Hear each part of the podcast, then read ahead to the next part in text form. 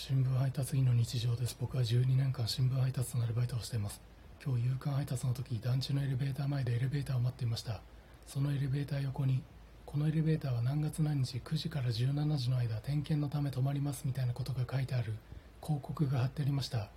すると一緒にエレベーター待ちをしていたおばあさんがその広告を見て「ねお兄さんこれ何のこと?」と言いました。そこで僕はその広告を見てあ何月何日9時から17時の間このエレベーター止まるみたいですみたいなことを言いました。するとそのおばあさんは17時って何時と言いました。そこで僕はあこれ PM5 時っていうより午後5時の方が伝わりやすいかなと思い午後5時ですと言いました。すると言ってみて分かったんですが午後5時と5がすごい重なるのでなんだか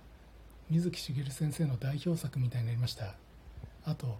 青春パンクバンドのガガガスペシャルみたいになりました。あと星のカービィに出てくるデデデ大王みたいになりました。そこでもしそのおばあさんにこの午後5時ってなんか響きがゲゲゲの鬼太郎ですねとかガガガスペシャルですねとかデデデ大王ですねみたいなことを言っていたらそんなわけのわからない話の広げ方をしたということでそのおばあさんはカートを押していたんですがそのカートで僕の頭をぶん殴っていたと思います。